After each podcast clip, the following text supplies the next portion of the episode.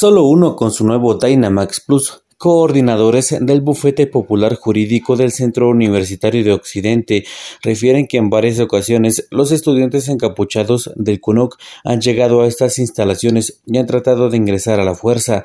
Reportan que los encapuchados han dañado parte de las puertas y del edificio ubicado en el centro histórico. Además, también pidieron a los estudiantes que al manifestar lo hagan pacíficamente y no realicen actos de vandalismo.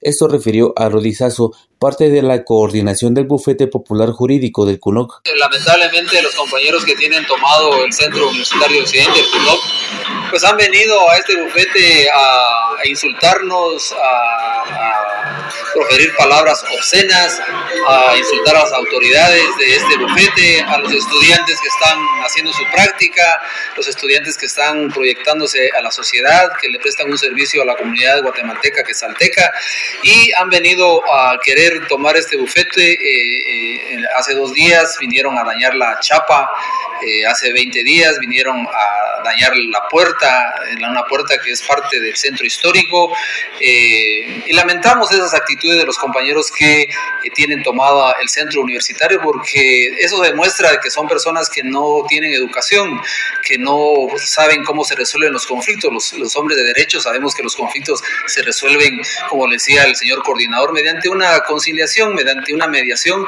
o llevándolo a los órganos jurisdiccionales, a los tribunales, cuando no estamos conformes con una resolución, en este caso con una elección, eh, debemos esperar que los órganos jurisdiccionales sean los que resuelvan las peticiones que ya están hechas. Tomar medidas de hecho, tomar el CUNOP, cerrar la Universidad de San Carlos de Guatemala, es atentar en contra de la educación superior, es atentar contra el mismo pueblo de Guatemala, porque es el pueblo de Guatemala el que paga los estudios. Con esta información retorno a cabina y pregunto, ¿qué gasolina te da más rendimiento?